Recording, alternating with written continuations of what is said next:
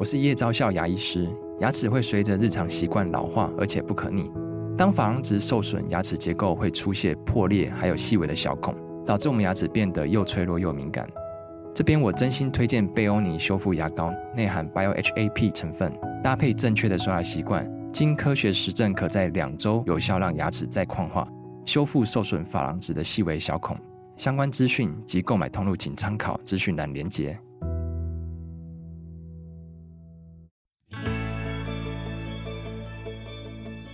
来到肉脚的跑步人生。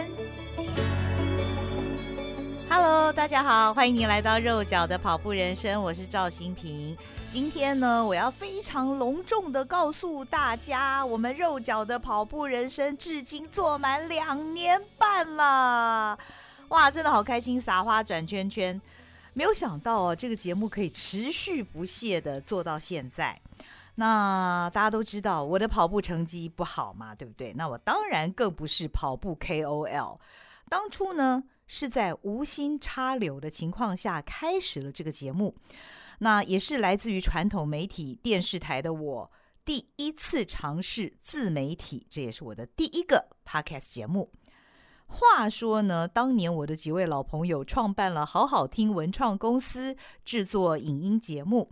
好好听 FM 的 APP 也很需要 Podcast 内容，所以那个时候好好听文创的总经理就问我，要不要来做一个谈跑步的节目呢？你知道吗？我会跑步这件事。跟我熟的朋友都觉得很诧异、很稀奇，因为像我这样子看起来就是很弱的一个女生哦，怎么会开始跑马拉松呢？那好好听文创的总经理当时就跟我说：“你就聊聊自己的跑步故事吧，要不要先写个十集企划案呢？”我想十集那有什么问题呢？我的跑步故事太多啦，从傻傻分不清去参加戈壁挑战赛，从不跑到跑上瘾。从开始跑没多久就受伤，而且受伤到很想跟复健科医师交往，以及我的跑步糗事。另外，我跑过的几场非常经典的国外马拉松，像是东京马、柏林马、芝加哥马跟巴黎马。说真的。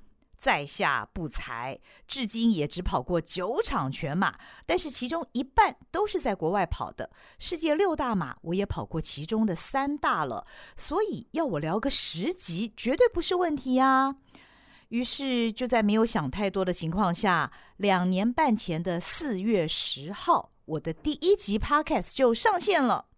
因为一开始是讲自己的跑步经历，所以节目的名称就取为“肉脚的跑步人生”。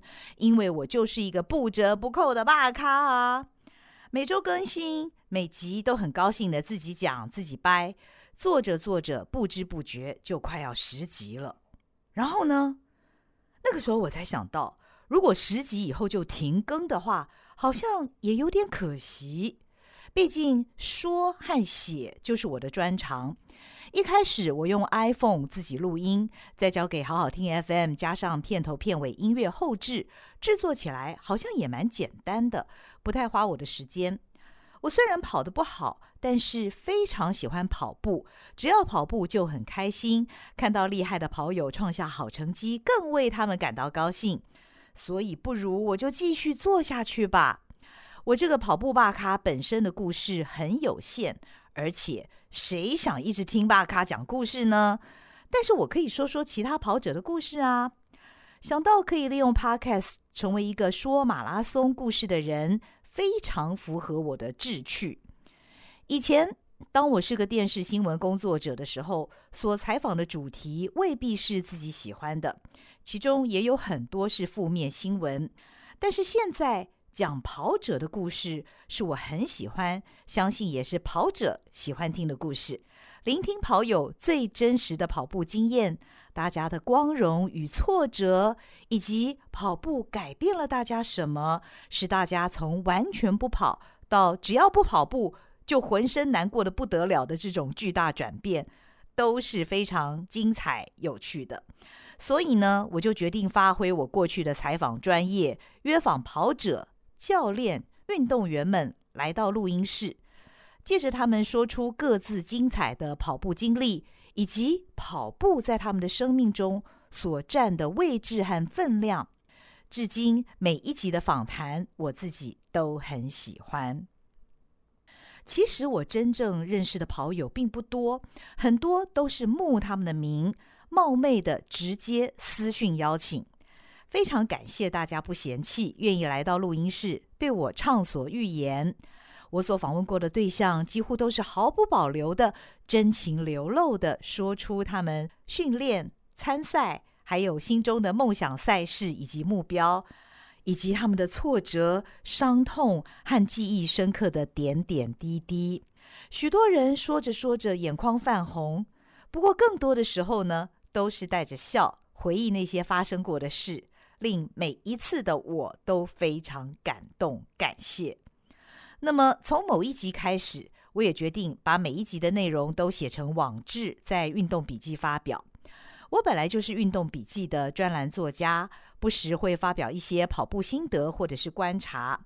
那么，在开始有了肉脚的跑步人生 Podcast 节目以后，我觉得如果能够在访问之后整理成文字记录更完整，也可以让跑者们提供自己最美、最帅的照片，让广大的跑友更了解他们的故事，也更深刻地记得这个人。虽然我以前是电视新闻工作者，拥有比一般人多的采访经验，可是到现在为止，我仍然觉得访问是一门不容易的学问。每一集 Podcast 节目并没有脚本，而是根据我事前做功课，尽可能的多了解这一位受访者，拟好采访提纲，然后再进行现场访谈。大多数的受访者来到录音室问我的第一句话都是，你们会剪接吧？我想这是因为大多数的跑者没有接受采访或者是录音的经验，所以呢，如果录音之后会剪辑，大概会让他们觉得比较有安全感。一旦吃螺丝或者是讲太多了、讲错了都没关系。但是我们是几乎不会剪辑的哦。除了会修剪掉一些，比方说像是咳嗽啦等等的杂音，或者是嗯嗯嗯啊啊这些等等不必要的重复的语助词，基本上我们是不会大剪大修什么的哟。很多受访者听到这样子会觉得有点紧张，但是啊，其实谈跑步这个题目就是放轻松就好。受访者讲的是自己最熟悉的经验，所以没什么好紧张的啊。也有受访者在听到节目播出以后，觉得自己的声音好陌生哦，从来没有这样听过自己的声音耶。其实啊，你的声音听起来就是这样，没错。每个人的音色、音质不同，不过呢，自己讲话跟你听录下来的声音，的确是会有一点点的差异。只要你放轻松，一切都没问题。至于我这个主持人的角色，要掌握的就是节目的节奏，每一个题目之间的衔接。那么有一些受访者，他的话很少，一下子几个字就讲完了。这个时候，我得赶紧抛出下一个问题，让节目维持好的节奏，不能有冷场。有时遇见了非常健谈也合拍的受访者，双方之间就会有一种共鸣共振的效果，那么整场访谈就会极其顺畅，这会是令我非常享受的过程。Podcast 节目的口说和网志的写作两者截然不同，口说是直觉式的，受访者听到主持人问的问题，通常都是直接回答，不加思索。那么整个节目呢，都是由主持人来掌握话题、气氛跟节奏，而书写网志则是经过一番思考和整理。每一期节目录完之后，我会听打，把受访者所说的内容一字一句的记录下来。听到这里，你一定会问：啊，真的吗？你又听一遍，并且记下来，然后写成文章，这样子不会很累吗？确实。听打是费时费心的工作，现在也有很多软体可以代劳，把声音输入软体，逐字稿就出来了。可是这样的逐字稿，一方面错字会很多，另外一方面呢，感受不到受访者的情绪，所以我还是喜欢自己听一遍，边听边回想受访者讲这些话的时候的表情，听他的口吻，他是否停顿了一下。他当时传达出来的讯息是什么？听打虽然并不轻松，但是我发现我比自己想象中的还要喜欢听打这件事。这让我可以再一次的沉浸于访问当中，体会受访者所说的，并且加以重点整理，或者是更精炼访问的内容，再加上自己的观察和想法。至今我仍然非常享受每一集都经过这样的过程。做自媒体 Podcast 节目，也让我发现自己最喜欢的，确实就是采访和写作，所以我乐此不疲。有一次，有一个朋友问：“你现在做自媒体，跟当年在电视台从事新闻工作有什么不同呢？”其实最大的不同就是自由自在、快乐。过去在电视台，像在一个制度化的大伞底下，我有一个大公司罩着我，有大公司给我的头衔和位置，也有不错的收入。但是我不能完全选择自己采访或者是播报的内容。得依着我所主跑的路线，或者是我播报的时段，以及最重要的收视率，来决定我当天采访主播的内容。而现在，既然是做自媒体，是自己的选择，自己邀约来宾，自己定题目、制作内容，一切都是自己来，我就可以做自己想做、喜欢做的题材。我在运动笔记发表的网志，后来受到联合新闻网的青睐，每一篇隔天就会在联合新闻网转载。联合新闻网还特别做了一个“肉脚的跑步人生”标签，每一篇网志里面呢，也都有 Podcast 节目的连结。所以只要你上联合新闻网搜寻“肉脚的跑步人生”，你就会看到我的作品。非常谢谢联合新闻网的采用和标签，这令我喜出望外。当然，节目持续做了两年半，最重要的就是听众的支持。这个节目的听众绝大多数都是跑者，有小部分虽然不是跑者，但是他们听了之后觉得每一集的故事对他们都起到鼓励的作用，所以也成为这个节目的忠实听众了。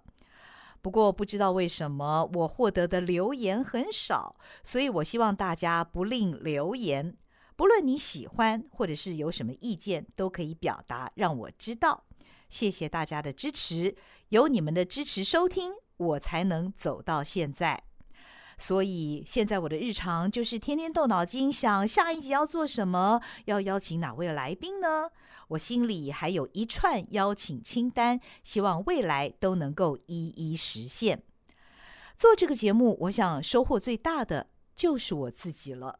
虽然我仍然经常受伤，打掉重练，至今没有碰过任何一个像我那么会受伤的人，但是我会被每一集的来宾所激励，不论他们是不是一般人口中所谓的大神级跑者。所有的受访者的喜怒哀乐，都让我有想要继续跑下去的动力。我非常感谢每一位愿意到来宾来分享的素人跑者、运动员跟教练们，他们全部都是非常正向而阳光的人。看到节目列表，每一集的来宾和内容，我其实很有成就感呢，心里面非常珍惜，所以我会继续努力下去的。虽然每周更新是有压力的。约来宾也不见得每一次都很顺利，但是这不就跟马拉松一样吗？马拉松不是所有的环节都能够由自己掌握，只能够尽其在我，积极不间断。这就跟每一次的录音一样，每一次的训练一样，怀抱着期待、高兴的心情，都能够完成每一次的过程。再次谢谢你的收听和支持，也希望你把这个节目分享给更多人。最近我们启动了赞助的机制，如果你点进这个节目的链接，你会看到赞助栏。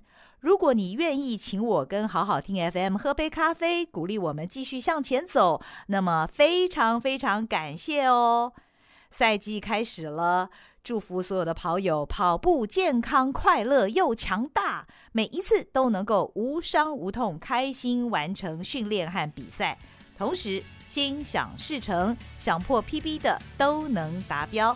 我们赛道上见喽，拜拜。